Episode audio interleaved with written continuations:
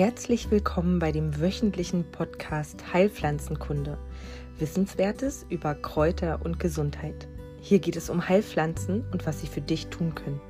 Dies ist ein Podcast von und mit Jens Lehmann. Jens ist seit über 25 Jahren Heilpraktiker und teilt in diesem Podcast sein Wissen mit dir. Guten Morgen und hallo, hier sind wieder Marlene und Jens. Wir werden heute eine weitere Folge in unserem Podcast aufschlagen. Und zwar geht es immer noch um das Thema Alter. Das Alter ist keine Krankheit und mit den dazugehörigen äh, Symptomen werden wir hier an dieser Stelle fortfahren. Wir haben im letzten, in der letzten Folge den großen Überblick äh, versucht zu, zu ziehen, einen großen Bogen gespannt. Heute wollen wir etwas weiter hineinrutschen in Symptome oder Erkrankungen, die es speziell im Alter gibt.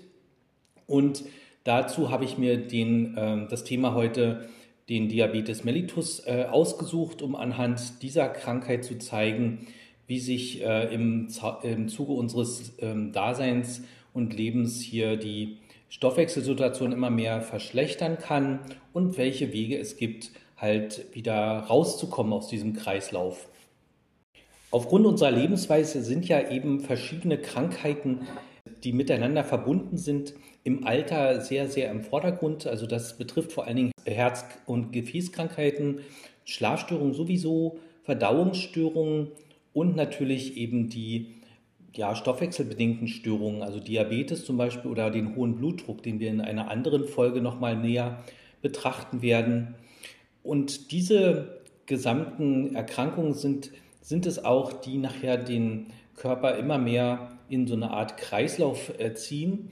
Das heißt, man kommt nicht ohne weiteres wieder hinaus. Es ist eine Art Strudel, um sich einer Komponente zu entledigen, muss man ja doch alle Komponenten angehen. Sagen wir mal, wenn der Mensch hohen Blutdruck hat, dann sind die Gefäßsituationen natürlich mit zu betrachten. Sind die Gefäße allerdings zugesetzt mit sehr viel Kalk oder Narben, dann muss man sich auch darum kümmern. Also das ist eine ziemlich undankbare Aufgabe. Und je länger man lebt, umso mehr läuft man halt Gefahr, dass der Körper sich entsprechend halt immer weiter abbaut. Und natürlich macht es sich auch äh, haben wir auch den großen Feind des allgemeinen Lebens, äh, den, den wir hier so haben. Also die ähm, Verlockungen sind ja sehr groß, ob jetzt Kuchen, Süßigkeiten, Alkohol, alles Mögliche, was ungesund ist, aber immer gut schmeckt, äh, wird ja doch immer viel genossen. Ich äh, spreche da auch aus Erfahrung. Das ist oft so, dass man genau die gesunden Sachen meistens immer so ein bisschen im Hintergrund hat und die schnellen Sachen, die eben überall zu kriegen sind, ähm, sind eben leider auch die ungesundesten.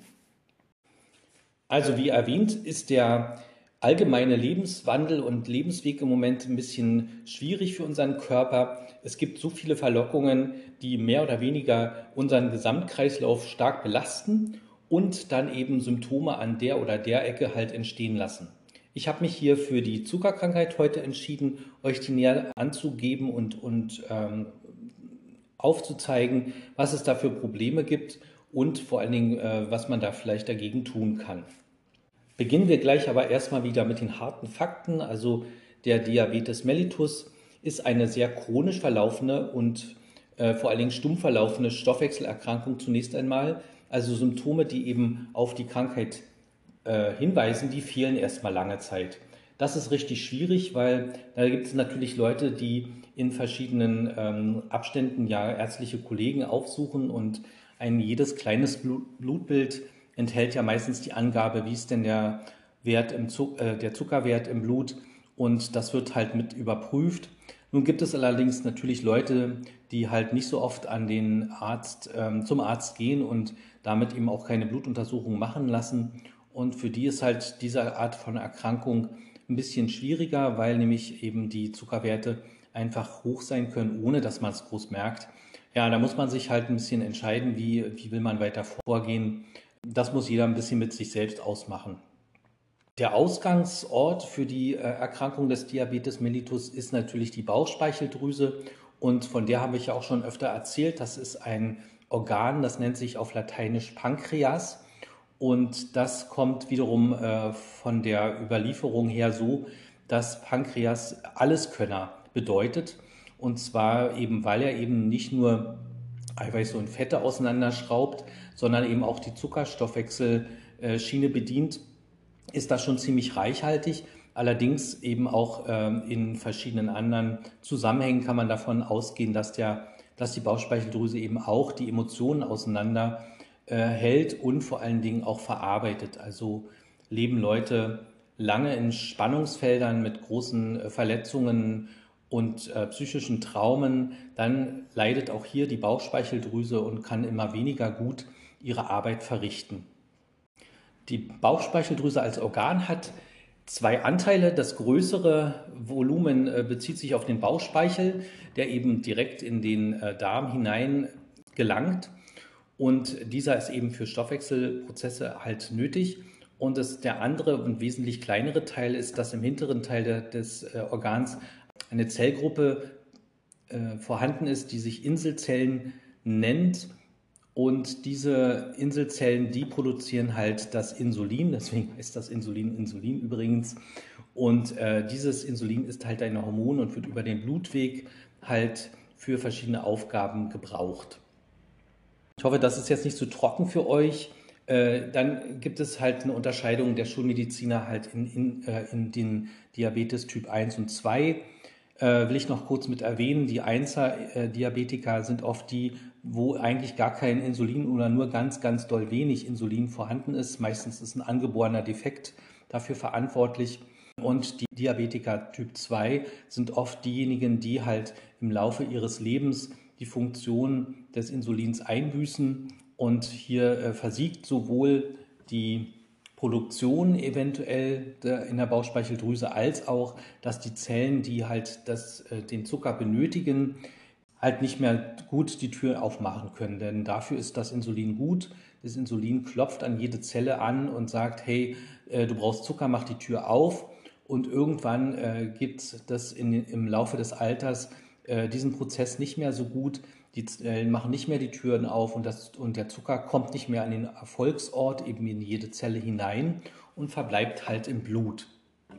Damit äh, steigt dann, dann natürlich auch der Blutzuckerspiegel, weil das, der Zucker ja dann nicht mehr verarbeitet werden kann. Und mh, wenn zu viel äh, Zucker im Blut ist, dann ist natürlich klar die Folge, der Körper will das wieder loswerden. Ne? Und dann hat man eben das Problem, ähm, wie beim Marmeladekochen auch schon oder bei, bei anderen Gerichten, dass der Zucker einfach entsprechend äh, Flüssigkeit mit sich ähm, zieht und äh, sozusagen also aufgesogen wird und der Körper schmeißt den Zucker raus, aber leider eben auch das Wasser, sodass eben der Mensch äh, in früheren Jahr, äh, Jahrzehnten, Jahrhunderten halt einfach auch äh, immer mehr vertrocknet. Das ist heutzutage nicht mehr so zu sehen oder, oder möglich also da gibt es ja verschiedene Kontrollmechanismen, die das halt mittlerweile in der Medizin verhindern. Aber rein unbehandelt führt das eben dazu, dass der Mensch halt innerlich vertrocknet, weil das Wasser halt genauso gut oder vermehrt halt aus dem Körper ausgeschleust wird.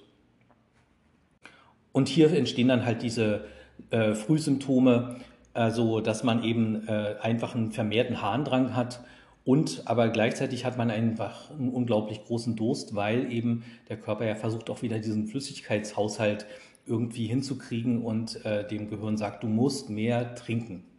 Also das sind halt dann schon ernste äh, Zeichen für diese Krankheit. In der Regel, äh, so sieht man das halt nur im, in den Lehrbüchern, ist das in, im normalen Leben kaum äh, so aufgetreten. Also jedenfalls nicht, dass sich da irgendwie mit zu tun hat in all den Jahrzehnten der Arbeit.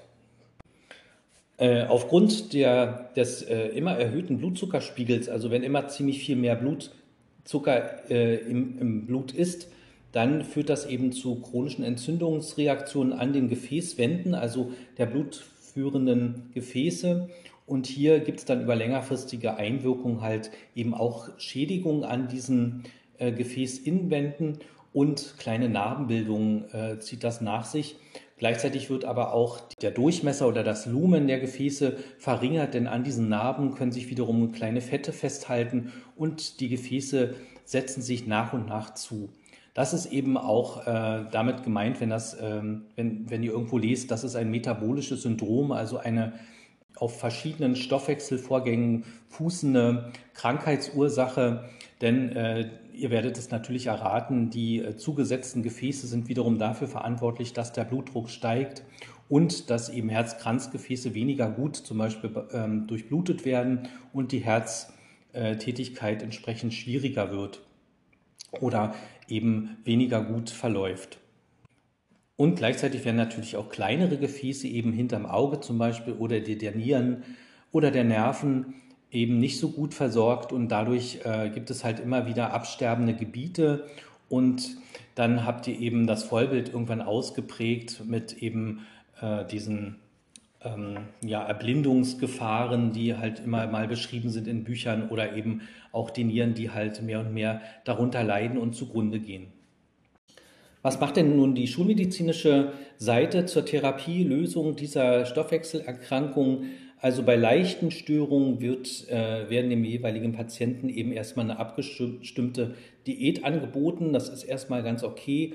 Und vor allen Dingen äh, werden sicherlich auch in der einen oder anderen Praxis mal äh, mahnende Worte zur Lebensweise irgendwie fallen gelassen. In der Regel allerdings ist es eben so, dass man äh, doch schon konstatieren muss, dass sich die ähm, vorhandene Therapie auf Medikamente stützt, je nach Schwere und Größe. Ne? Da gibt es also, wenn der Insulinspiegel noch einigermaßen okay ist und äh, der Blutzuckerwert auch nicht allzu hoch ist, erstmal die Möglichkeit, Tabletten zu nehmen.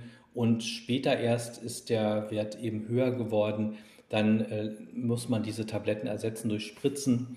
Oder eben in den letzten Jahren hat sich ja auch durchgesetzt, dass es so Pumpen gibt, also äh, damit man das Spritzen halt umgehen kann.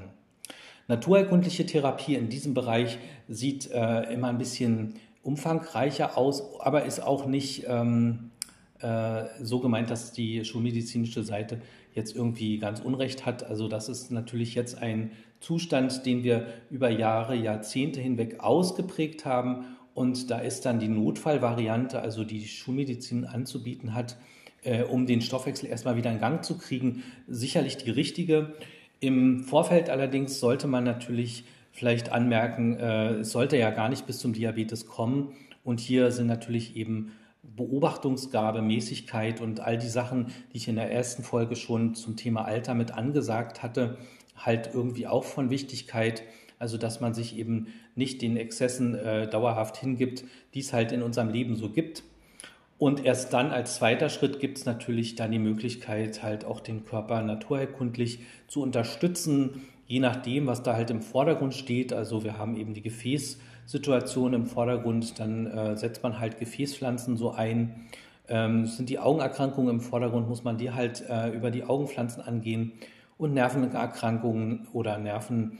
Ähm, ähm, minder Durchblutung oder minder arbeiten, sind natürlich auch äh, naturerkundlich ganz gut über ungesättigte Fettsäuren meinetwegen oder Öle, Fischöle zum Beispiel, gut ähm, zu stützen. Allerdings ist eben eigentlich die wichtigste Säule der naturerkundlichen Therapie der der Prävention. Und hier ist halt, wenn man irgendwie Zugriff auf verschiedene Menschen in verschiedenen Altern hat, natürlich immer mal gut eine Beratung einzuflechten, dass der Stoffwechsel dann später halt nicht auseinanderfliegt. Denn mit unseren Maßnahmen ist das mit dem Zurückdrehen dieser Erkrankung vom Diabetes eben wirklich sehr, sehr schwer. Es geht an manchen Stellen zu schrauben, allerdings nicht im Großen und Ganzen. Also was kann man denn jetzt so machen? Äh, Im naturerkundlichen Sinne die, äh, den Menschen zu unterstützen. Hier ist es äh, gar nicht so leicht, äh, eine Antwort zu finden, weil es ja so ist, dass wir mit unseren naturerkundlichen Maßnahmen, ob es jetzt eben Akupunktur oder Homöopathie oder eben äh, die Pflanzenmedizin betrifft, äh, sind wir ja meistens in der Lage, individuell gut zu behandeln. Das heißt natürlich auch wiederum, dass es kein äh, Standardrezept gibt. Ja, so dass es äh, natürlich dann leider die andere Seite. So kann ich euch hier jetzt auch gar nichts wirklich anbieten. Ich kann verschiedene Richtungen euch aufzeigen. Überhaupt ist das ein Thema, das sollte man natürlich mit einem ähm, Heilpraktiker, Heilpraktikerin und äh, naturheilkundlich arbeitenden Arzt oder Ärztin halt einfach gehen diesen Weg und das nicht in Eigenmedikation selbst versuchen. Ich möchte euch einfach verschiedene Wege mit auf den Weg geben und ähm, damit möchte ich gleich mal anfangen. Also je nachdem, was halt eben im Vordergrund steht an, an äh, Beschwerde, sind natürlich eben die Gefäße zum Beispiel mehr äh, der Erfolgsort oder der Ausgangsort, den ihr betrachten werdet. dann äh, sind natürlich hier Gefäßpflanzen ganz allgemein einzusetzen und auch Maßnahmen. Eben, wir hatten das schon, äh, das Kneipp-Programm immer mal wieder erwähnt. Natürlich sollte man auch versuchen, das Rauchen wegzulassen, wenn das für den einen oder anderen auch fast unmöglich scheint, Alkohol zu reduzieren oder eben auch ganz wegzulassen. Ähm, vieles erledigt sich schon, wenn man viele Sachen weglassen kann, ne? aber ähm, das ist manchmal nicht so leicht. Äh, dann ist der Einsatz von Blutegeln immer ziemlich gut für eben die Gefäße. Und eben die Gefäßpflege über Pflanzen läuft ja oft über eben Knoblauch und Bärlauch. Das hatten wir schon an verschiedenen Stellen erwähnt. Steinklee, ähm, Raute und Ginkgo war auch schon in der Folge zuvor irgendwie zu hören. Das sind so Gefäßpflanzen, die man in Tees oder in Kapseln halt zu sich nimmt. Sind denn die Augen als äh, Organ äh, mehr mit erkrankt? Auch hier kann man etwas tun. Auch hier gibt es ähm, spezielle Augenpflanzen. Es sind im Prinzip alle Pflanzen, die mit irgendwelchen Vogelbezeichnungen ähm, irgendwie im Namen zu hören sind, also wie Vogelknöterich oder Vogelbeeren. Ähm, Habichtskraut würde mir noch einfallen, Schwalbenkraut. Also alle Pflanzen, die ihr mit Vogelnamen im, im Hauptnamen erkennt, sind meistens eben Pflanzen für die Augen. Dann, ähm, wenn die Nerven mehr im Vordergrund stehen der Behandlung, sind auch hier eben natürlich äh, Ergänzungsstoffe ganz gut. Ähm, ungesättigte Fettsäuren sage ich da nur dazu, so wie Fischöle und Weizenkeimöl zum Beispiel oder Leinöl. Vitamin B sollte man vielleicht irgendwie zuführen. Standardpräparate für die Nerven in jedem Fall sind auch zu empfehlen und natürlich auch hier wieder Pflanzen für die Nerven, eben die Engelwurz Johanniskraut zum Beispiel, Meisterwurz würde mir noch einfallen, Hafer oder der Beinwell, den ich auch in der vorigen Folge mit drin hatte, der ja äh, entsprechend Vorstufen vom Vitamin B mit, mitliefert.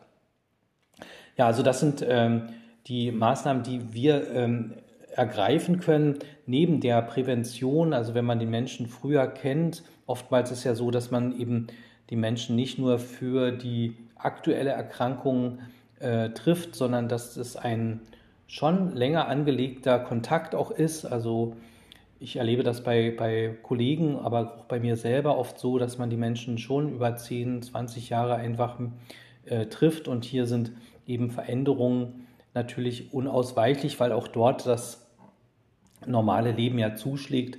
Allerdings kann man hier in, in erkrankungsfreieren Zeiten ja viel besser aufklären und immer wieder ohne zu agitieren, hinweisen darauf, dass dieses oder jenes vielleicht nicht ganz so gut ist. Dann würde ich euch gerne eine Pflanze vorstellen, weil es ja ein Pflanzenpodcast und jetzt habe ich die ganze Zeit nur über trockene Theorie ähm, berichtet. Also die Pflanze, die ich euch heute vorstellen möchte, das ist die Heidelbeere die ähm, ihr ja wahrscheinlich aus den jeweiligen Regalen in der Kaufhalle kennt. Also das ist nicht das, äh, die, die Beere, die wir hier medizinisch nutzen, sondern die Heidelbeere, die wir in den Geschäften bekommen, ist eine Kulturpflanze und sie enthält natürlich nicht die gewünschten medizinischen Stoffe, die wir halt für die Behandlung der, äh, der Diabetes halt bekommen. Dann stelle ich euch jetzt die Pflanze Heidelbeere noch mal ein bisschen genauer vor und zwar mit der altbewährten äh, Systematik, also erstmal ein paar einleitende Worte zur botanischen Einordnung. Die Heidelbeere gehört in die Heidekrautgewächsfamilie, also so wie Erika. Wir haben ja hier in der Nähe äh, eine ganz große Heide, fast die, glaube ich, die, die äh, größte Heide Deutschlands in der Uckermark. Und dort wächst eben das Heidekraut in ganz, ganz vielen großen zusammenhängenden Teppicharealen. Und die Heidelbeere, wer hätte es gedacht, äh, gehört in die gleiche Familie. Also die wächst eben gerne auf so ähm, kargen, trockenen Böden, in Nadelwäldern vor allen Dingen. Und ähm, mag auch Birkenwälder unter Umständen. Im Gebirge ist sie auch anzutreffen. Also in der sächsischen Schweiz habe ich sie auch schon viel getroffen. Und ähm, ansonsten ist das ein kleiner Strauch, Wer schon mal Heidelbeeren gesammelt hat, weiß das. Also die sind nicht allzu hoch und die bilden halt diese wunderschönen, wohlschmeckenden blauen Früchte aus und die färben auch ganz stark. Sie wächst eigentlich in ganz Europa und nur nicht am Mittelmeer. Also da kommt sie irgendwie nicht ran. Ich glaube, die kommt nicht über die Alpen. Das ist ihr etwas zu kalt. Der Namensursprung ist wiederum etwas unsicher. Also die hat natürlich einen lateinischen Namen. Ich versuche es mal fehlerfrei rauszubringen. Vaccinium myrtillus. Und äh, das bezieht sich auf ähm, Vaccinium, es kommt von Bacca, also kleine Beere und Myrtillus ist äh, myrtenähnlich, also das bezieht sich auf die Blatt Blattform. Ähm, Heidelbeere an sich, der deutsche Name, naja, das muss irgendwie äh, eine Abwandlung sein halt von Heide, ne, weil sie eben in karger Landschaft halt gut wächst.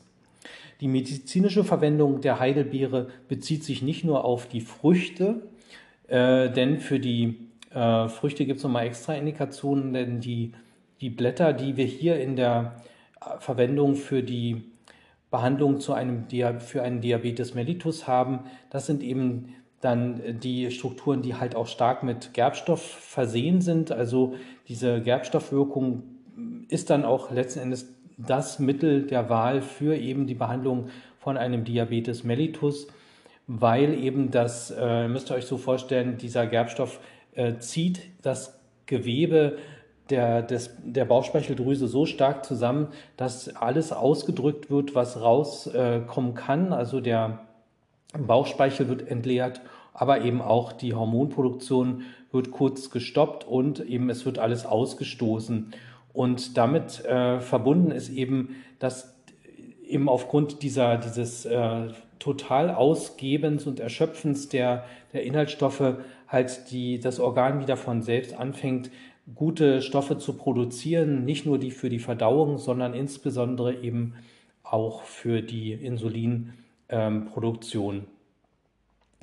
Damit ist sie äh, in der Wirkung nicht alleine. Ja, es gibt natürlich auch andere Stoffe, die man dafür nutzen kann, eben andere Gerbstoffpflanzen. Ich erinnere nochmal an die Brombeerblätter, die wir äh, schon besprochen haben und äh, auch die Blutwurz hatten wir schon besprochen. Auch hier ist der zentrale Wirkmechanismus eben der der Gerbstoffwirkung und auch diese kann man eben beide Strukturen oder Pflanzen kann man dann dafür einsetzen, halt die Bauchspeicheldrüse gut ähm, äh, zu unterstützen in ihrer Arbeit.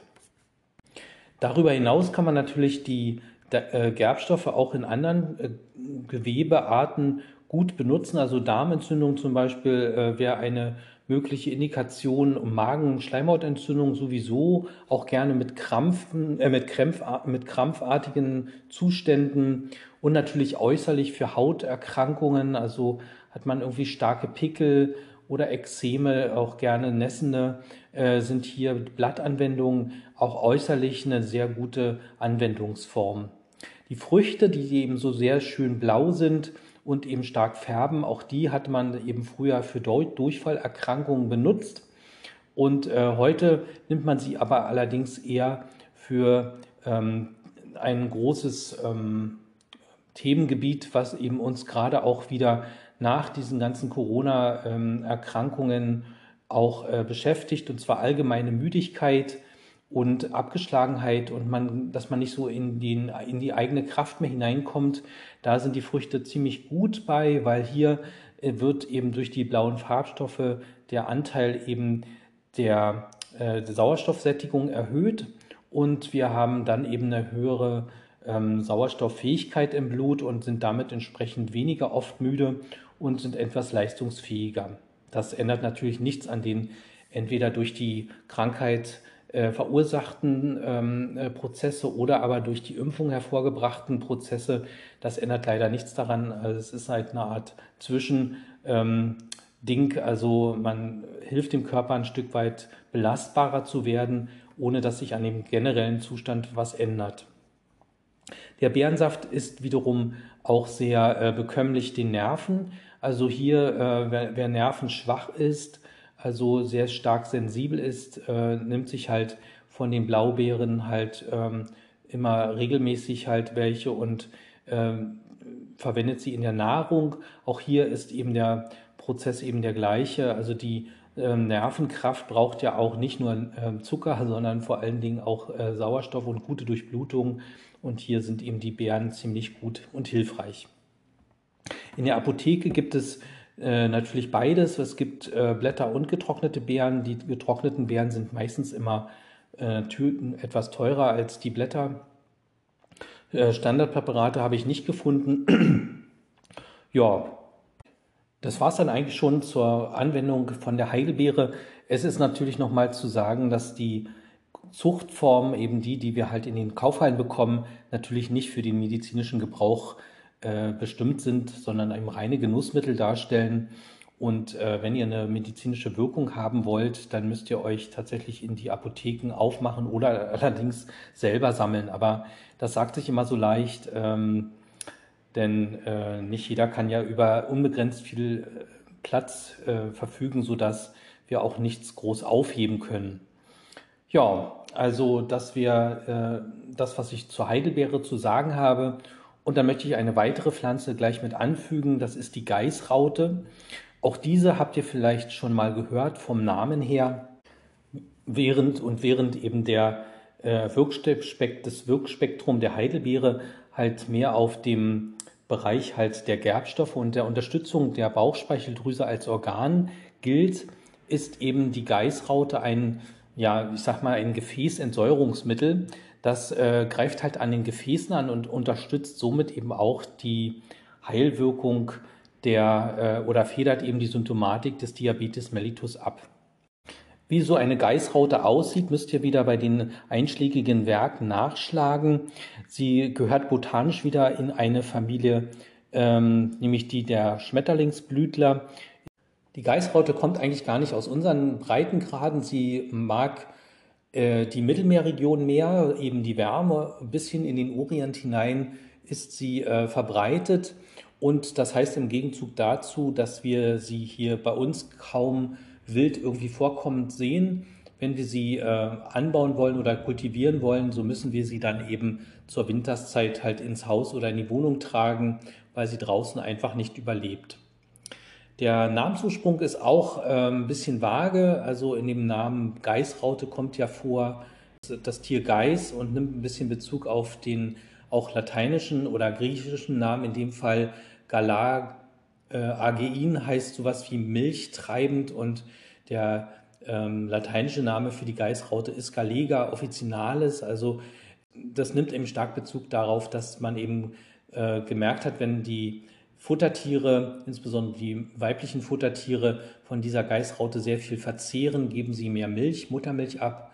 Und äh, das hat man bei, bei Milchkühen erlebt und bei, eben auch bei Schafen und bei Ziegen. Und ähm, damit ist eben ähm, dieser Name wahrscheinlich davon abgeleitet. Medizinisch verwandt werden hier äh, nicht nur Blätter äh, oder Wurzeln, nein, es wird das gesamte Kraut benutzt. Und äh, das kriegt man auch in jeder Apotheke, wenn sie sich dann halt Mühe geben und Großhändler anschreiben. Also das Kraut ähm, der Geißraute ist hier offiziell in, den, in Deutschland und so, dass das Mittel eben immer noch zur Verfügung haben. Es gibt niedrige Potenzen für Homöopathiefreunde, äh, keine Tinktur, die muss man sich dann halt selber machen. Und äh, Standardpräparate eher auch nicht. Das ist eher ein kleineres Mittel, was jetzt nicht äh, so eine spezielle und große Anwendungsbreite besitzt.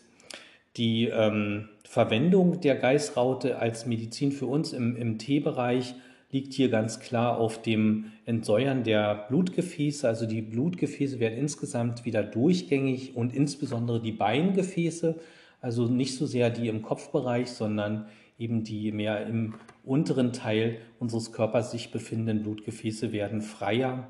Man hat festgestellt, dass da ein ähm, Alkaloid drin ist im Inhaltsstoffspektrum und dieses äh, macht eben bei einer stetigen Hochdosierung im Labor auch ähm, diese Art von Wirkung aus. Es senkt auch den Blutzucker minimal, allerdings nur aufgrund eben dieser Hochdosierung. In der äh, pflanzlichen Anwendung über Tees vermag es eben die Geißraute nicht, den Blutzucker so zu senken, dass wir das halt auch nachmessen können.